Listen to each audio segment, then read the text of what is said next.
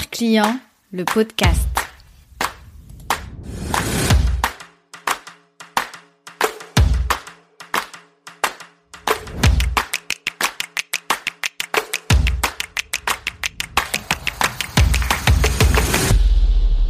Il paraît que c'est quand tu es au sommet que tu montres ton vrai visage. Ou alors est-ce le contraire? Je m'y pars un peu.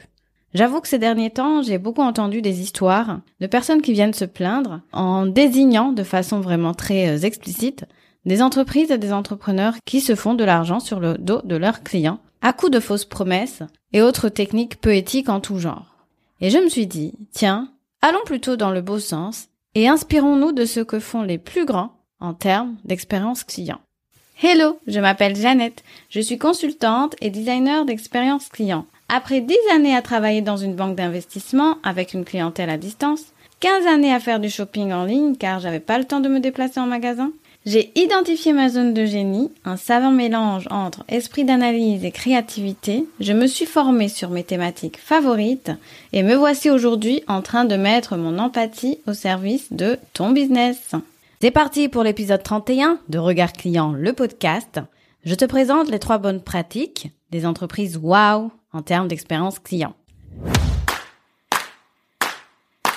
Oui, tu as bien entendu, des entreprises wow en termes d'expérience client. Mais qu'est-ce que c'est que ça? Qu'est-ce que tu nous racontes, Jeannette? Ma rencontre avec des entreprises wow est parfois inattendue. Euh, je me souviens très bien d'une personne que j'ai rencontrée dans un événement de réseautage. Elle est venue près de moi, elle m'a dit ça veut dire quoi expérience client? Et là, je me suis mis à lui expliquer ce que c'était, etc. Ah, d'accord. En fait, chez nous, on fait ceci, cela, et elle commence à m'expliquer en long et en large ce qu'ils font dans son entreprise. Et alors, au fur et à mesure qu'elle parlait, j'étais en train de cocher dans ma petite tête une petite liste qui a exactement trois critères à valider pour être classifiée entreprise wow en termes d'expérience client. Je vais donc te présenter ces trois bonnes pratiques et je t'invite à ajuster si besoin, en tout cas avec ce qui te parle et ce qui correspond à ton entreprise. Let's go. Alors, qu'est-ce que c'est que ces trois bonnes pratiques? Je commence directement par le point numéro 1, qui est le fait d'offrir une expérience client digitale optimale. Pourquoi est-ce si important et pourquoi je mets ça en point numéro 1 Parce que rappelle-toi, l'expérience client a une temporalité avant, pendant et après l'achat. Les entreprises wow en termes d'expérience client ne laissent absolument rien au hasard, tant au niveau de l'acquisition, au niveau de la conversion, ainsi qu'au niveau de la livraison de l'offre. Tout doit être nickel. Ça doit être fluide pour le client et ça doit aussi être fluide en interne. Et si ce ne l'est pas le cas, c'est pas grave. On travaille dessus et on trouve des solutions. Le point numéro 2, c'est le fait d'avoir une relation client à échelle humaine. Tu te vois rentrer dans un hôtel 5 étoiles et te faire complètement ignorer Qu'est-ce que tu ressentirais à ce moment-là? Maintenant, imagine le contraire. Tu rentres dans un hôtel lambda et on te traite comme un roi. Quelle va être ton expérience?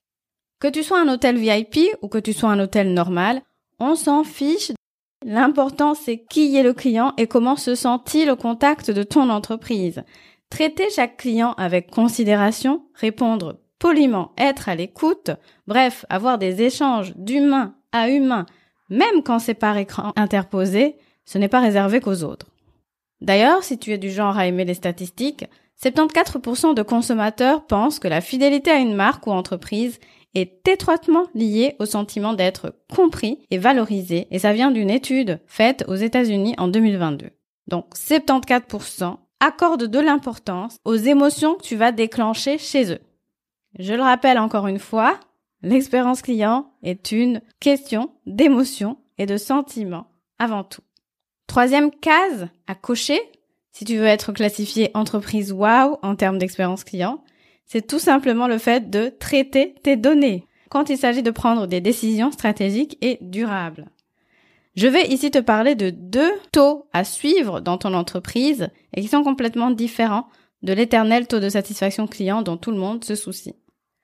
Premier taux, il s'agit du taux de rétention client. Quel est le pourcentage de clients qui te restent fidèles sur une période donnée? Parce que si tu arrives à convaincre une personne de rester fidèle à ton entreprise, c'est qu'elle a une bonne raison d'être fidèle. Elle n'est pas fidèle juste pour être fidèle, elle est fidèle parce qu'elle est réellement satisfaite de ce qui a été proposé par l'entreprise. Et de l'autre côté, intéressons-nous à ces clients qui se sont un jour évaporés dans la nature sans que tu ne te soucies du pourquoi et du comment. Je vais te parler ici du taux de churn, churn rate, qui signifie le fait de s'en aller, s'évaporer. Il s'agit du pourcentage de clients qui cessent de faire affaire avec ton entreprise pendant la même période. Donc la même période où tu calcules ton taux de rétention, c'est la même période sur laquelle tu calcules le taux de clients qui se sont évaporés dans la nature. Un faible taux de churn est un signe de bonne rétention client et donc indirectement est un signe que ce que tu proposes dans ton entreprise satisfait réellement les clients. Maintenant, je te pose la question, est-ce que tu connais le taux de rétention client dans ton entreprise? Et de l'autre côté, sais-tu combien de personnes ont cessé de faire appel à tes services l'année passée?